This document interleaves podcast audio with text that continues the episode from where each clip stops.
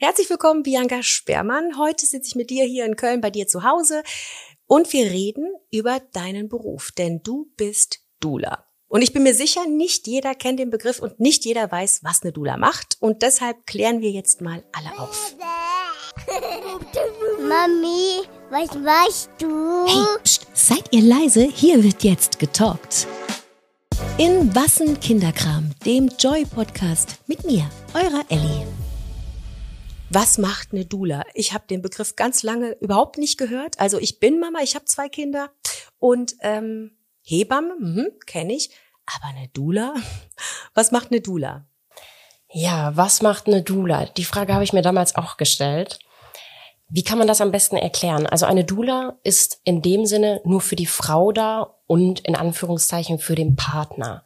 Also die kümmert sich im entferntesten, also die kümmert sich nicht um das Baby, sondern ganz allein für die Mama, für die Geburtsvorbereitung, diesen Begriff selbstbestimmte Geburt, ähm, eine schmerzfreie Geburt, ähm, Vertrauen in sich selbst zu haben, dabei unterstützt sie, unterstützt sie sie. Ähm, kann man auch so ein bisschen erklären, so eine Art Dienerin, also eine Stütze unter der Geburt auch, äh, für sie da zu sein, ihr zu helfen, im Fall des Falles aber auch ihr den Rücken zu stärken, wenn man merkt oder wenn man vorher besprochen hat, du, es gibt gewisse Dinge, die möchte ich nicht. Manche Frauen haben mhm. ja unter der Geburt dann aber nicht die Kraft dazu oder können das nicht sagen, trauen sich nicht. Und dann ist die Dula da, um quasi reinzugrätschen und ihr den Rücken zu stärken oder auch dem Partner vielleicht darauf hinzuweisen, hey, ähm, genau, da ist halt einfach, also im, im Oberbegriff ist eine selbstbestimmte, schmerzfreie schöne Geburt zu erleben. Okay, da habe ich schon direkt die nächsten 25 Fragen, die sich jetzt bei mir aufgetan haben. Seit wann bist denn du Dula? Seit knapp zwei Jahren jetzt. Du bist, also du bist Stillberaterin und seit knapp zwei Jahren Dula. Jetzt hast du gesagt, du bist so für die Frau da und ähm, was unterscheidet dich denn von einer Hebamme? Weil ich weiß, ich hatte eine Hebamme, die hatte ich recht früh, die war dann vor der Geburt schon für mich da und kam dann nach der Geburt, auch ich meine täglich sogar. Und die war für mich zumindest, also ich hatte sehr großes Glück mit meiner Hebamme, liebe Grüße an die Dani, ähm, die war für mich tatsächlich äh, auch emotional da. Also die war dann im Wochenbett da, die hat sich, die hat, die kam, die hat mein Kind genommen, die hat gefragt, wie geht's dir denn? Mach dir bitte keinen Stress, hör auf, so oft aufzustehen, bitte sag, dass nicht so viel Besuch kommen soll. Also ich habe die schon auch als emotionale Stütze empfunden. Was unterscheidet dich denn von einer Hebamme? Ganz viel. Also ich selber hatte auch so eine Hebamme, eine ganz, ganz tolle aber vom Prinzip her habe ich kein medizinisches Fachwissen. Ich greife unter einer Geburt auch nicht ein. Ich habe mit dem Baby nichts zu tun. Also ich helfe nicht bei der Geburt irgendwie, was da unten rum, sage ich jetzt mal, mhm. passiert, sondern ich bin nur oben, oben rum, ich bin nur für die Frau da. Ähm, eine Hebamme, die ja, die entbindet ja quasi. Also äh, die hat diese ganzen medizinischen, die ist ja komplett aufgeklärt, was der ganze medizinische Kram zu tun hat. Das ist eine Dula aber nicht. Die Dula hat mit allen medizinischen Begriffen oder Eingriffen nichts zu tun. Du hast ja jetzt schon Geburten als Dula erlebt. Wo waren denn da die Punkte, wo du dann eingreifen musstest, dazwischen grätschen musstest? Du gehst auch mit zur Geburt ins Krankenhaus? Ja. Also ich mache mehr Hausgeburten tatsächlich, aber okay. es hat jetzt auch schon drei, vier Geburten im Krankenhaus, ja. Okay, und wo setzt du an? Also ich hatte meine Hebamme, wie gesagt, mir schon vor der Geburt geholt. Wann holt sich eine Mama denn eine Dula? Unterschiedlich. Tatsächlich die meisten zur Geburtsvorbereitung schon. Also Doulas geben ja auch ganz normal Geburtsvorbereitungskurse. Die sind aber schon anders, also würde ich behaupten, anders aufgebaut. Also ich hatte damals bei meinem ersten Kind einen Geburtsvorbereitungskurs und ehrlicherweise hat er nicht ansatzweise mich über irgendwas aufgeklärt. Allein schon die Rechte im Krankenhaus wissen so viele Frauen nicht, was sie, was sie dürfen und wo sie dürfen, Nein sagen dürfen. Zum Beispiel, ein gutes Beispiel, nicht jeder hat ja eine Hebamme zu Hause zur Vor- und Nachsorge. Nicht alle gehen ja äh, mit zur Geburt. Das sind ja nicht alles Beleghebammen. Und dann kann es ja sein, dass du in das Krankenhaus kommst und es kommt eine Hebamme rein, da passt die Chemie einfach nicht. Und dann kannst du eigentlich schon drei Kreuze machen, dass diese Geburt nicht selbstbestimmt oder nicht schön wird. Weil wenn die Chemie zwischen Hebamme und der werdenden Mutter nicht stimmt, hast du einfach schon unglaubliche Probleme. Denn eine Geburt ist Vertrauen. Vertrauen in sich selbst und Vertrauen in die Person, die dir dabei hilft und dich unterstützt. Und äh, was viele Frauen nicht wissen, wenn du merkst, dass die Chemie nicht passt, dann kannst du sagen, ich möchte gerne eine andere. Das ist natürlich vom Zeitmanagement im Krankenhaus nicht immer ähm, möglich. Also es gibt nicht immer dann die Möglichkeit zu wechseln. Aber in der Tat kann man das ganz oft machen. Also dann wird da ein bisschen rumgechanged und dann mhm. äh, kriegst du eine andere Hebamme, wo diese Chemie dann einfach besser passt. Wo sie eher passt. Okay, jetzt habe ich eben die Frage noch mal, äh, jetzt habe ich eben die Frage schon mal gestellt. Ähm, gehen wir noch mal kurz drauf ein. Du gehst dann also zu der Frau nach Hause, du gehst mit ins Krankenhaus. Was sind so typische Situationen, wo du als Dula eingreifst? Was ist dein Job dann während der Geburt zum Beispiel? Also ich bespreche ja vorher mit den Frauen, was sie gerne möchten und was zum Beispiel ein totaler No-Go ist. Zum Beispiel dieses CTG.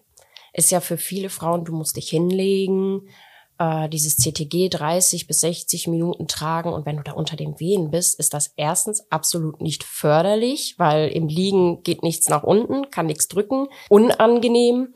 Und das sind halt solche Punkte, die man halt einfach vorher bespricht. Was, was ist so Sachen, die du schön findest? Was sind so Sachen, die du halt weniger möchtest?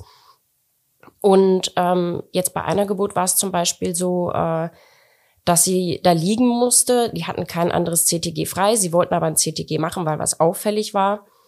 Und ähm, da war es halt dann irgendwann so nach 20 Minuten, du hast halt richtig gemerkt, sie konnte nicht mehr. Und dann habe ich halt zu der Hebamme gesagt, ist es nicht möglich, ähm, dass sie das dann im Stehen macht. Da muss man, sie hatten halt kein kabelloses, es war nicht frei, mhm. ähm, dass man das halt im Stehen macht. Und ähm, dann hat sie gesagt, ja, aber da muss immer jemand da sein und ich kann aber jetzt nicht hier, ich habe noch drei andere Geburten das funktioniert nicht. Und dann habe ich gesagt, ja, dann habe ich halt dann ein Auge mit drauf. Ähm, das konnte ich jetzt in dem Sinne sagen, das Krankenhaus kannte mich. Nicht jeder macht das, mhm. weil ich habe natürlich wieder nicht die medizinischen Hintergrund, um zu erkennen, ob irgendwas gut geht oder nicht mhm. gut geht. Ne? Jetzt war es aber schon so, das CTG lief schon 20 Minuten. Man hat gesehen, es war alles in Ordnung. Das war jetzt einfach noch für die einfach zur Sicherheit. Zur Sicherheit, ja. Genau, okay. und dann hat sie gesagt, okay, sie ist dann rausgegangen, die Frau hing an ihrem Tarzanseil, so nenne ich das, und hatte dann das CTG dabei an. Ist natürlich viel leichter, wenn die Frau sich so bewegen kann, wie sie möchte. Mhm. Und das ist halt oft der Fall. Oft wissen aber auch die Männer nicht, ich glaube, für Männer ist das, der, also für Männer ist das ja mitunter am schwierigsten. Die sehen, dass ihre Frau leidet, in Anführungszeichen, und wissen nicht, was sie machen sollen. Und da ist ja, dann die oft, können ja auch eigentlich gar nichts machen. Ne? also Also doch eigentlich können sie ganz viel machen. Natürlich kommt das auch immer auf die Frau an. Ja, ich wollte mein Mann durfte mich nicht anfassen. Also ja, und genau das wollte ich nämlich gerade sagen. Also mein Mann bei der ersten Geburt, die ersten paar Stunden wollte ich, dass er irgendwo die Hand hinlegt, auf den Steiß, auf den Bauch, an die Seite.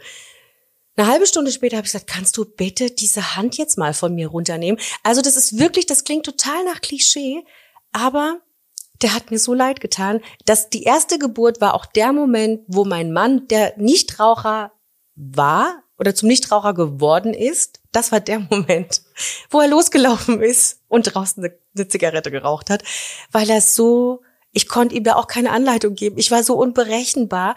Ähm, ist das dann auch sowas, wo du einspringst, wo du sagst, okay, komm, ähm, setzt euch gemeinsam hin? Ich muss Genau. es so ein bisschen greifbarer, hätte ich Genau. gerne. Also wenn ihr zu dritter jetzt seid, ähm, es ist ja auch so was Intimes, so eine Geburt. Das muss ja bei einer, bei einer, also bei einer Dula, wenn du da die ganze Zeit dabei bist, das muss ja, es ist aber oft so, also ich sitze jetzt nicht vor der Frau, sondern Mhm. ich sitze dann irgendwo in der Ecke, ich habe dann ein Buch, lese das meistens oder habe auch einen Kopfhörer drin und höre was, habe aber immer ein Auge da. Also ich beobachte immer, dass ähm, ich sie im, im Blick habe. Manchmal, es ist nicht immer so oft, dass ich einschreite. Manchmal ist es auch so, dass ich zu dem Mann gehe und sage, nimm mal deine Hand und drück hinten ein bisschen auf den Steiß. Oder es gibt ja so einen wunderbaren Kamm, äh, den man auch hier so in die, in die Hand nehmen kann. Das tut den Frauen immer auch super gut. ein Kamm, also ein Kamm für die Kamm. Haare. Ja, also es gibt da so spezielle, mir fällt jetzt gerade der Name nicht ein, die sind extra mit so, so einem breiter Kamm. Es gibt ja diese normalen dünnen und es gibt extra diesen breiten Kamm. Äh, den sich Frauen dann ähm, zum Drücken nehmen bei den Wehen, das tut denen total gut, das Mhm. beruhigt die. Es gibt aber auch ja zum Beispiel diese ähm, Massagebälle, hier diese Igelbälle. Mhm. Damit kannst du den Frauen auch wunderbar hinten über den Rücken gehen. Also da gibt es so viele tolle Sachen und das ist dann so, wo ich dem Mann sage, ich glaube, das würde der ganz gut tun. Mach das jetzt mal. Ist nicht oft, dass ich dann unbedingt einschreite, sondern dass ich halt eher dann den Mann so ein bisschen auch anleite. Es gibt manche Männer, die können das nicht. Wie du schon sagtest, die gehen dann einmal raus. Für die ist das absolut zu viel. Die leiden dann. Ich habe auch schon einen Mann gehabt, ich habe gedacht, der kippt mir gleich um. Mhm. Ähm, auch ein Mann, der schon geweint hat, obwohl noch gar nichts losging. Und die weil sie halt, da war sie, glaube ich, bei zwei, drei Zentimeter und er, oh mein Gott, es tut mir so leid, Schatz. Was habe ich dir angetan? Und sie so, ist doch alles in Ordnung. Wirst du gleich sehen. Du wirst gleich sehen, was du mir angetan hast. Und sie so, es ist doch alles in Ordnung. Da hatte sie gerade eine Wehenpause, dann ging die Wehe wieder los und sie am Schrien, du Arsch. So wirklich ähm, also äh, das war schon ganz witzig. Also es gibt wirklich Geburten, die sind super lustig, also wirklich lustig. Also meine eigenen Geburten, ich habe immer Tränen gelacht. Ähm, und dann gibt's natürlich Geburten, ähm, da leidet man richtig mit, weil die Frau natürlich versucht, irgendwie ihre Mitte zu finden man aber manchmal merkt, dass es ist halt einfach auch schwierig, gerade beim ersten Kind. Das erste Kind ist, ich glaube, das ist wirklich so das Schwierigste. Wenn du ein zweites hast, ist es meistens leichter. Ja, du gehst zu einer zweiten Geburt, eine zweite Geburt erlebst du anders, du gehst anders ran, das ist schon so. Also genau. das ist egal, wie sehr du dich da beim ersten auch vorbereitest. Also ich glaube, da kann mir jede Mama jetzt, die zuhört und die eben mehr als ein Kind hat, ich glaube, die kann das bestätigen. Die zweite Geburt ist was komplett anderes irgendwie. Ja sie ist ja auch meistens nicht, ich sage jetzt mal, so schlimm wie die erste, wenn jemand zum Beispiel keine schöne Geburt oder eine sehr schmerzhafte Geburt hatte. Meistens ist ja auch so, dass Frauen bei der ersten Geburt zum Beispiel eine PDA haben, die sie bei der zweiten gar nicht mehr brauchen. Also es ist, eigentlich hat das eher wieder was mit dem Kopf zu tun, diese Vertrauenssache, weil man weiß, okay, mein Körper hat das einmal geschafft, der weiß jetzt, wie das funktioniert und das klappt auch ein zweites Mal. Und das ist so das, was ich den Frauen versuche, schon beim ersten Mal zu zeigen, dass der Körper das auch schon beim ersten Mal weiß. Natürlich muss der Körper auch erst lernen, aber es ist ja ein, ein natürlicher Prozess und der ist in der Tat dazu fähig, das alles zu machen. Es ist einfach, ja, sich selbst zu vertrauen. Hat denn eine, eine Mama, eine werdende Mama oder werdende Eltern, die eine Dula haben, haben die auch eine Hebamme? Ja. Und kommt ihr euch dann nicht manchmal so ein bisschen in die Quere auch. Also stelle ich mir jetzt gerade so vor, weil ja eine Hebamme so mit einem medizinischen Hintergrund an die Sache auch äh, rangeht und dann kommst du als Dula.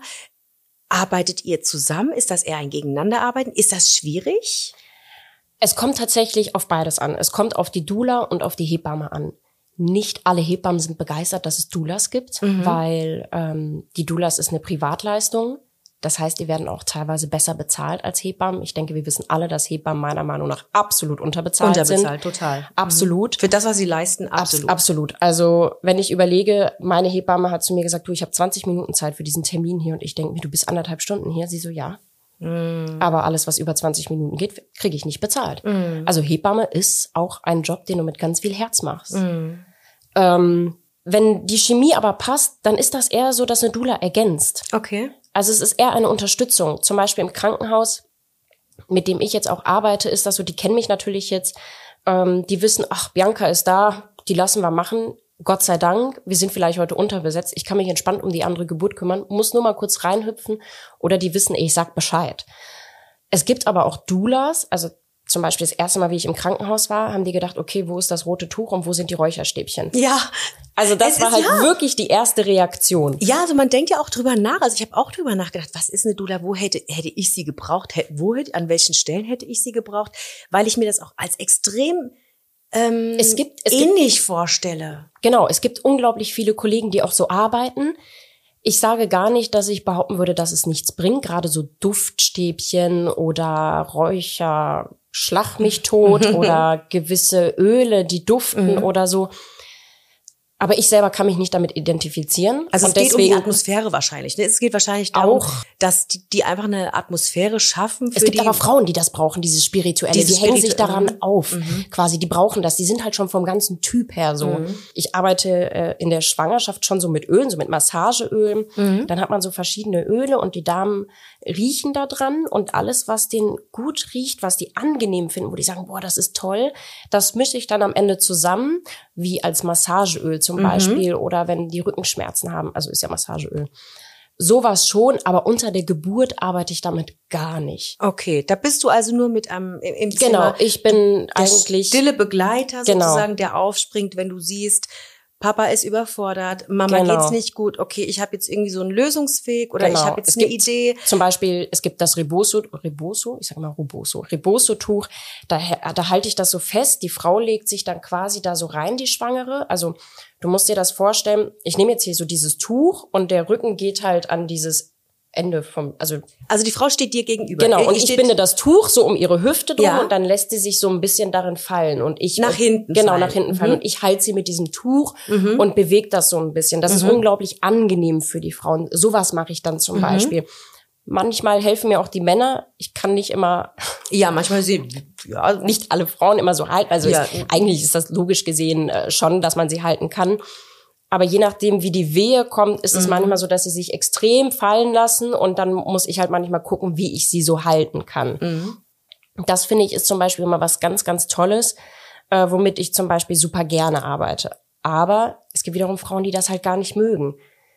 Es ist oft so, dass Frauen einfach jemanden, ich weiß nicht, ob es das ist, dass sie das brauchen zu wissen, dass jemand da ist. sind das denn Frauen? Das ist jetzt eine total blöde Frage, aber sind das Frauen, die ich würde jetzt, ich weiß gar nicht, wie ich die Frage stellen soll, dass sie nicht nicht blöd klingt irgendwie, aber ich würde da wahrscheinlich meine beste Freundin mitnehmen oder weiß nicht, vielleicht nimmt die eine oder andere auch die Mama mit, die eigene oder ja, die Schwiegermutter. Ähm, was macht dich denn anders? Was ist der Vorteil, wenn ich äh, nicht ins familiäre Umfeld gehe und sage, kannst du mitkommen, kannst du mitkommen, sondern wenn ich wirklich dich als Dula, äh, ja, wie, sag mal, buche? Es ist ja schon so, dass alle anderen emotional damit drin hängen. Mhm. Und da gehst du ja schon anders damit um. Ich glaube, dann ist es auch nochmal der Erfahrungswert, den wahrscheinlich einfach eine Dula oder wahrscheinlich den eine Dula mitbringt, die Sicherheit, die sie ausstrahlt. Deine Freundin, die kennst du, du weißt, die ist da, aber die steht vielleicht auch neben dir und macht jetzt pressen, pressen, pressen, du schaffst das. ne? Also die, die geht halt auch einfach anders mit dir um. Und eine Dula ist halt schon so, einem eher eine Person, du, du lernst dich ja vorher schon kennen. Natürlich ist eine Dula wie auch eine Freundin in dem Moment, ne? Weil du dein ganzes Vertrauen in, in sie steckst. Und in dem Moment, äh, wo dann zum Beispiel etwas ist, du, du ja, studierst, sage ich jetzt, hört sich doof an, aber du beobachtest natürlich schon in den Vorgesprächen äh, die Frau, du weißt ganz genau, was ihr wichtig ist. Und manchmal ist das ja so, dass, wie ich schon gesagt habe, dass in der Geburt irgendwas entgleist wo aber deine beste Freundin dann auch in dem Sinne gar nicht weiß, Nicht weiß, was das, tun was du tun sollst. Mhm. Darf das jetzt überhaupt sein? Ja, aber die machen das ja. Wo aber dann eine Dula quasi oder ich in dem Moment einschreite und dann sage, du, woll, du wolltest das gar nicht so. Bist du dir sicher, dass du das so möchtest? Oder soll ich dir helfen? Brauchst du Unterstützung? Mhm. Soll ich irgendwie was sagen? Kannst du es nicht sagen? Mhm. Ähm, das ist dann halt so. Da ist halt auch einfach äh, der Punkt, dass du immer wissen musst, wie du etwas sagst. Ähm, Mhm. Weil natürlich, du, ich kann nicht zu der Hebamme gehen und sagen, ich finde das scheiße, was du da machst. ja, nee. äh, da sagt die Hebamme und da ist Oh, die Tür, geh mal bitte. Ja, ciao, dass du Ähm, darfst gehen. du musst gucken, wie du das halt zu einer Hebamme sagst, wie du das am besten verpacken kannst. Ähm, der Ton spielt in diesem Moment halt einfach auch die Musik. Ich gehe dann oft hin und sag, du, ähm, ich hatte vorher was mit der besprochen, könnten wir vielleicht das so und so einmal versuchen oder einmal machen. Die meisten sagen, pff, mach, mach. Weil sie gar nicht so die Zeit haben. Das ist ja das Traurige. Die Hebammen hätten gerne die Zeit oder möchten viel mehr. Aber wenn du dann natürlich zehn Geburten hast und nur drei Hebammen, ist dir das nicht möglich. Und dann sind die natürlich froh, wenn da jemand kommt und sagt, natürlich, wenn das für sie besser anfühlt, dann macht das einfach. Aber eine beste Freundin zum Beispiel wüsste jetzt gar nicht so, was sie machen, was sie ihr sagen soll. Auch wenn die selber Kinder hat, ist das ja häufig so, dass man aus der Position spricht, bei mir hat das und das geholfen. Ich würde das so und so machen. Meistens hilft es aber ja nicht bei anderen, weil Ja, jeder mhm. Mensch ist anders, Ja. jeder ist individuell. Und, ähm, und das ist halt so diese Vorgespräche. Also es ist auch selten, dass jemand einfach nur eine Dula bucht zur Geburt. Also das Mhm. würde ich halt auch niemals machen, sondern es ist halt schon so, dass sie mit in den Vorbereitungskursen drin sind, dass man mit denen die Gespräche vorher hatte und äh, dass man dann quasi zur Geburt geht. Also das ist schon ein, ja, ich sag mal über Wochen hinweg ein Prozess. Also du gehst dann auch tatsächlich mit dem Mann und der Frau, wenn denn, also wenn es ein Paar ist, das ein Kind bekommt, ähm, gehst du auch mit zum Geburtsvorbereitungskurs? Ich Gehst mache den selber. Ach, du machst dann auch Ich den mach den Geburts selber. Okay, und ähm, gehst du auch mit zur Frauenärztin zur Untersuchung? Nein. So das ganze, der, der ganze Umfang deiner Arbeit ähm, Nein. beginnt Das- wo das- und hört wo auf? Der beginnt ab dem Moment quasi, wenn jemand einen Vorbereitungskurs zum Beispiel bucht, beziehungsweise eine Dula, also die Dula komplett bucht. Also es ist ja immer unterschiedlich. Manche machen ja nur einen Geburtsvorbereitungskurs, manche machen eine komplette Begleitung oder eben nur diese Vor, also diese Vorbegleitung und dann die Geburt und danach ist Schluss. Manche holen sich aber auch eine Dula für gerade nach der Geburt ähm, oder eben nur vor und danach. Ähm, das ist halt super immer unterschiedlich. Äh, jetzt zur Corona-Zeit war ja sowieso super schwierig. Da war ich auch eher so bei Hausgeburten dabei. Das ist ja noch mal was anderes. Und ähm, jetzt würde mich mal interessieren, du hast vorhin schon gesagt, ähm, dass eine Dula eine Privatleistung ist. Die Hebamme bekomme ich ja bezahlt. Da springt meine Krankenkasse ein. Die kam, wie gesagt, bei mir, wenn ich mich recht erinnere, war das so, die kam vor der Geburt ein paar Mal für Vorgespräche. Ähm, dann habe ich ihr gesagt, du, jetzt ist, wir hatten einen Blasensprung, wir sind jetzt ins Krankenhaus. Und dann kam sie direkt danach und war dann auch erstmal jeden Tag da, hat nach meinem Sohn nach, und auch nach meiner Tochter geguckt, hat nach mir geguckt. Ähm, ich hatte einen Kaiserschnitt, keinen geplanten Kaiserschnitt, also mein Sohn war ein eiliger Kaiserschnitt, ähm, hat sich dann eben auch um die Narbe so ein bisschen, ne, hat dann nach der Narbe geschaut und dann hat sie mir geholfen beim Stillen auch. Und das hat alles die Krankenkasse gezahlt. Wie ist das jetzt bei einer Dula? Ja, ich hatte ja schon gesagt, eine Dula ist eine Privatleistung.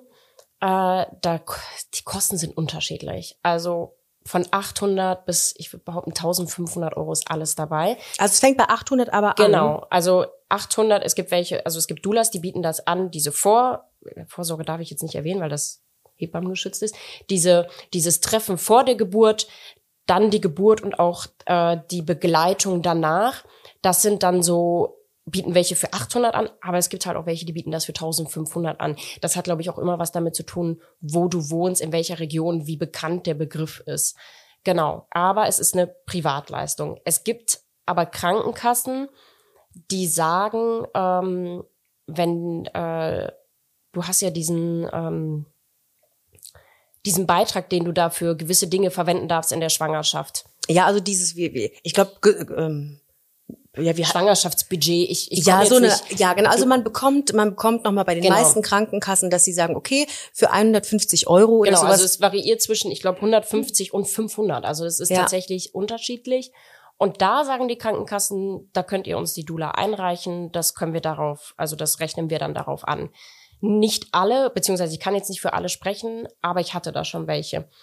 Ich hatte aber auch schon Krankenkassen, die tatsächlich die komplette Leistung übernommen haben. also einfach mal am besten fragen. Also genau, wenn immer die Krankenkassen genau. fragen. Es ist so, dass es immer bekannter wird. Den Krankenkassen wird es immer bekannter und es gibt immer mehr, die sich damit auseinandersetzen. Es ist ja das Gleiche wie mit der Stillberatung. Mhm. Also wenn ihr überlegt, äh, lieber eine Dula oder ähm, beziehungsweise eine Dula zu eurer Hebamme zu buchen, ähm, vorher unbedingt die Krankenkasse fragen. Ne? Vielleicht gibt's da die Möglichkeit, weil 800 Euro ist ja schon viel Geld, muss man, muss, ja, muss man sagen. Ähm, vor allem, wenn ja eh noch alles auf dich zukommt mit Erstausstattung und dann ähm, fällt ihr ein Gehalt zu einem Teil weg. Ähm, also unbedingt eure Krankenkasse fragen, was da übernommen wird. Und vielleicht habt ihr sogar Glück, wenn ihr eine Dula haben möchtet, dass die Krankenkasse die komplett bezahlt. Kann man denn auch einfach sagen, okay, ich hätte gerne einfach nur, gibt's da nicht so wie Pakete, dass ich jetzt sage, ach du, Bianca, ähm, ich, eigentlich möchte ich gern einfach nach der Geburt so eine so eine seelische und moralische Unterstützung. Ähm, Gibt es da auch so Pakete, dass du sagst, naja gut, wenn ich erst nach der Geburt zu dir komme, ähm, dann kostet das so und so viel? Oder ist es wirklich so, dass du so sagst, nee? Doch, natürlich. Mhm. Also es gibt, wie gesagt, es gibt Frauen, die machen nur den Geburtsvorbereitungskurs. Ähm, und dann gibt's halt Frauen, die diese Vor- und äh, diese Mhm. Nachbegleitung möchten. Natürlich, also da gibt's also auch, also wenn die Frauen den Geburtsvorbereitungskurs buchen, der kostet 120 Euro zum Beispiel. Mhm. Diese Nachbegleitung kostet äh, 250 Euro. Also das variiert, wenn auch jemand zu mir sagt, du, ich mache jetzt den Geburtsvorbereitungskurs und ich möchte vorher die Begleitung ein bisschen haben, intensiver oder halt auch ein äh, 1 zu 1 Geburtsvorbereitungskurs und ich möchte, dass du danach zu mir kommst, dann, äh, dann rechne ich mir das aus und dann gibt's da Okay. natürlich ein bisschen. Also es ist nicht starr. Das wollte ich ganz Nein, gerne. Es nein, ist nein, nicht nein, starr, dass jetzt jeder denkt, okay, es, es fängt zwingend bei 800 Euro an. Nein. Okay, also lohnt es sich auch immer mal so nachzufragen und zu Natürlich. sagen, okay, wenn ich nur dieses und jenes möchte, was kostest du dann? Genau, ja, auf Mhm. jeden Fall. Also die Doulas, die ich jetzt kenne, die machen das auch so, dass die nicht immer nur die ganzen Geburten begleiten. Mhm. Also nicht alle Frauen möchten das ja auch. Also es gibt ja Frauen, die einfach nur perfekt vorbereitet werden wollen Mhm. Ähm, und vielleicht danach jemanden wollen, aber unter der Geburt mit ihrem Partner alleine sein wollen. Mhm. Ja, es ist ja auch was total Intimes. Also du weißt ja auch gar nicht, wie du dann reagierst. Also unter diesem Moment, unter diesem Schmerz. Also da kann es ja sein, dass du brüllst, wütend wirst. Es gibt ja, da ist ja also auf der auf der Range der Gefühle ist bei einer Geburt ja wirklich alles drin, Alles, alles absolut. dabei. Also bei meiner zweiten Geburt, äh, ich habe die Hebamme per Zufall irgendwann im Einkaufsladen getroffen und es war schon zwei Jahre her und die hat mich angeguckt. Ich so, ich kenne sie. Mit ihnen hatte ich die lustigste Geburt meines Lebens. Oh. Ja, Und immerhin die lustigste und Ja, nicht die also, schlimmste. Aber es war halt wirklich, also es war halt wirklich unglaublich, eine unglaublich witzige Geburt. Ich habe wirklich unter dem Presswehen Tränen gelacht. Mhm.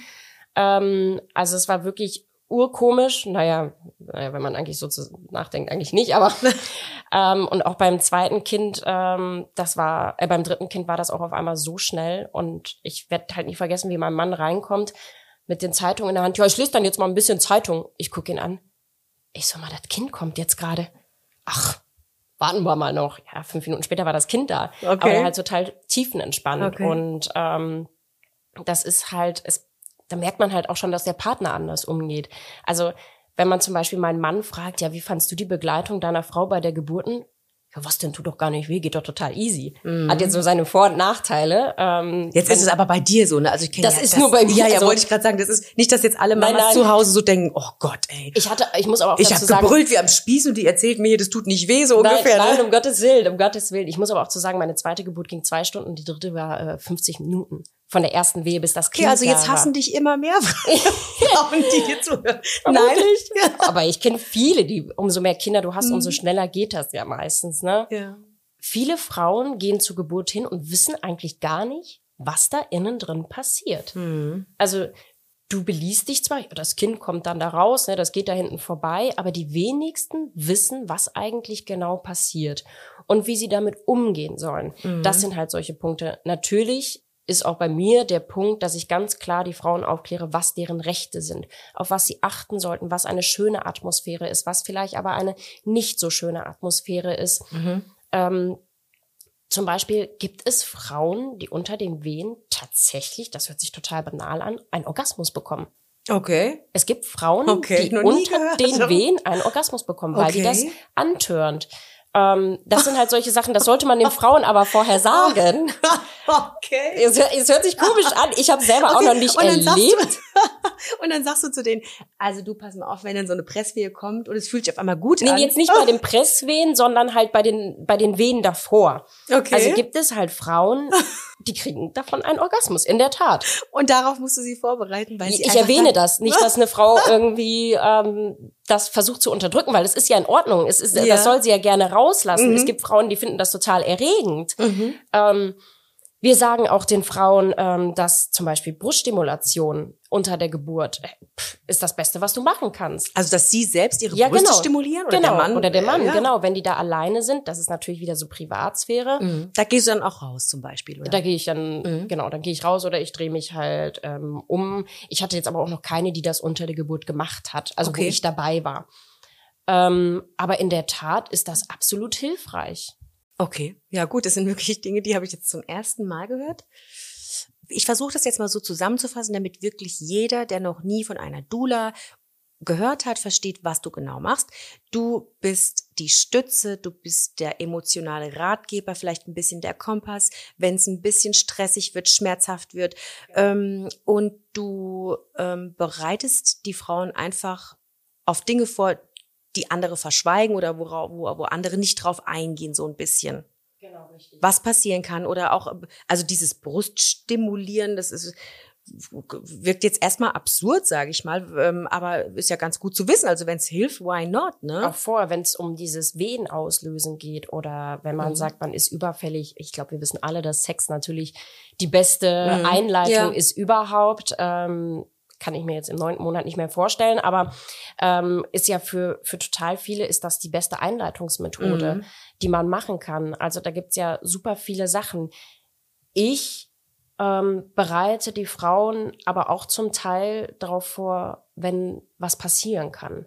Das Mit ist dem Kind. Genau, das ist ein unangenehmes Thema, aber ich selber habe so eine Geburt erlebt. Ich wurde damals nicht darauf vorbereitet, also nicht bei Mhm. mir selbst, sondern ich habe eine begleitet. Und ähm, das ist ein Thema, ähm, ich hatte ja jetzt erzählt, ich bilde ja auch bald Doulas aus, was bei mir Priorität Nummer eins ist. Dass du Frauen auch darauf vorbereitest oder Eltern darauf vorbereitest. Wenn irgendwas passiert. Mhm. Genau. Okay. Und ähm, jetzt noch mal zu deinem Umfang. Bist du dann jeden Tag da? Bist du jeden zweiten Tag? Machst du das mit der Mama selbst aus und dem Papa? Ähm, wie ist der Umfang einer Dula oder der, der Umfang der Arbeit einer Dula? Also ich habe quasi um den Geburtstermin zehn Tage Rufbereitschaft, vorher und nachher. Mhm. Und es gibt vorher fünf Termine, die gehen a 60 Minuten. Aber du kannst dir bei mir vorstellen, dass das meistens länger geht. ich kann ja nicht kurz reden. Ähm, das geht also meistens länger, aber es sind so 60 bis 90 Minuten, die man quasi ansetzt und sich einfach ja austauscht. Mhm. Du hattest vorher mich auch gefragt, wer zum Beispiel eine Dula bucht. Genau, wer, ja, genau. Genau. Wer, wer, wer bucht eine Dula? Ich würde von mir aus meinen Erfahrungen sagen, 90 Prozent der Frauen, die keine erste schöne Geburt hatten. Die eine das- okay. unselbst, also keine selbstbestimmte Geburt hatten, die eine, ich würde es jetzt mal Traumageburt nennen, hatten, Okay. wo halt wirklich alles schief ging. Das sind die Frauen, die meistens sich für das zweite Kind oder vielleicht auch das dritte Kind sich eine Dula dazu holen. Also ich würde jetzt gerne noch mal auf eine Sache eingehen, ähm, weil die mich besonders interessiert, weil du sie auch ein paar Mal erwähnt hast. Die schmerzfreie Geburt, die du erwähnt hast, ist das das Ziel einer Dula, ähm, den äh, Eltern, vor allem eben den Müttern, weil die ja die Schmerzen haben, zu zeigen, wie man Schmerzen irgendwie auch anders los wird als mit einer PDA oder ich erkläre mir diesen Begriff schmerzfreie Geburt. Mm, Nee, ich würde eher sagen, die selbstbestimmte Geburt ist das Ziel einer Dula. Dass die Geburt so verläuft, in Anführungszeichen, was die Außenwirkungen angeht, wie du dir das vorstellst. dass du einfach nicht alles akzeptierst und da durchs Krankenhaus läufst, wie die es quasi wollen. so als du? Beispiel jetzt, Mhm. genau. Also wenn du dir halt vorher sagst, ich möchte gerne selbstbestimmt entbinden, ich möchte zum Beispiel ins Wasser gehen, in die Badewanne, ähm, ich möchte so wenig wie möglich ein CTG, ich möchte nicht gezwungen werden zu liegen unter den Wehen. Ähm, ich möchte ein Tarzanseil haben, ich möchte gerne das. Also du kannst natürlich nie das, man schreibt sich auch oft vorher auf, so deine Wünsche, aber eine Geburt ist nicht immer so, wie man sich das eben Mhm. vorstellt. Aber dass sie schön ist, dass du nicht rausgehst und sagst, boah, war das eine Scheißgeburt, ich möchte nicht noch ein Kind, das war die schlimmsten Schmerzen meines Lebens und, und, und.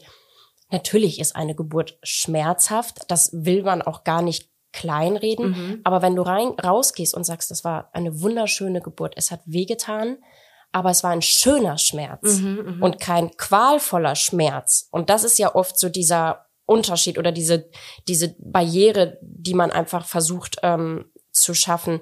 Es gibt einmal den qualvollen Schmerz bei einer Geburt und es gibt aber den schönen Schmerz, sage ich jetzt mal. Und den will man halt einfach vermitteln, dass die Frau einfach eine schöne Geburt hat. Für alle Mamas und Papas, für die das jetzt ein bisschen zu schnell ging, ähm, es gibt wie immer einen Blogbeitrag zu unserem schönen Gespräch ähm, mit der Bianca und ähm, da findet ihr das dann auch nochmal alles. Da findet ihr den Instagram-Account, ähm, die Webseite, da könnt ihr alles nochmal nachlesen und ähm, wenn ihr erstmal nur Fragen habt, vielleicht auch ein Erstgespräch, Beratungsgespräch haben möchtet, das ist sicherlich, ist das kostenlos? Ja, Okay, natürlich. dann lasst euch einfach mal beraten, informiert euch und ähm, ja, wir hoffen, wir konnten euch zu einer schönen Geburt verhelfen. Auf jeden Fall, hoffentlich. Vielen Dank, Bianca. Gerne. So, das war's für heute. Das war Wassenkinderkram, der Joy-Podcast für euch von mir, eurer Ellie. Damit ihr absolut nichts verpasst, abonniert unseren Podcast und folgt uns auf Insta. Ich freue mich auf euch. Mami, Mami, komm bitte.